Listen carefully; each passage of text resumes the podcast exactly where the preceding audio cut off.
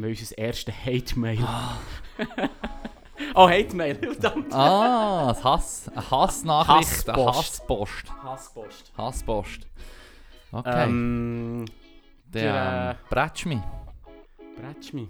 Ja, ich muss, jetzt kann ich nichts anderes sagen. Der Hans-Peter schreibt. der Hempu. Der Hempel. Der Hempu schreibt. Hallo Lorenz, hallo Philipp. Soeben habe ich mir den AA-Podcast zu Gemüte geführt. Ich muss von ganzem Herzen sagen, ihr seid beide eine Schande für die heutige Jugend. Jugend. Ich nehme das als Kompliment. Ich gehe. Noch selten wurde meine Grundgedanken so erschüttert. Viel, Wenn wir ihn getroffen viel hört man über die Taugenichtigkeit der Jugend und jungen Erwachsenen im Fernseher und den gedruckten Medien.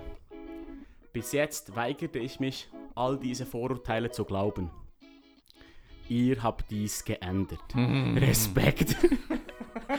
Holy shit. Wir haben einen Freund, wir haben Ja. einen neuen Fan. Ich würde sagen, der Hempu, unser bester Kollege. Ich, ich stelle mir zwei noch eher fettleibige, von der Welt und ihren Problemen isolierten, lebenden Jugendlichen vor, die ihre kommunistischen Gedanken in Comedy verpacken, auf den Äther rauslassen. Er hat den Podcast geschnallt. Ja, geschnallt. Oh, das nehme ich als Kompliment. Ja, ich würde sagen, bravo. Los, los, weiter jetzt noch mehr. Ja, voll. Come on. Apropos Comedy.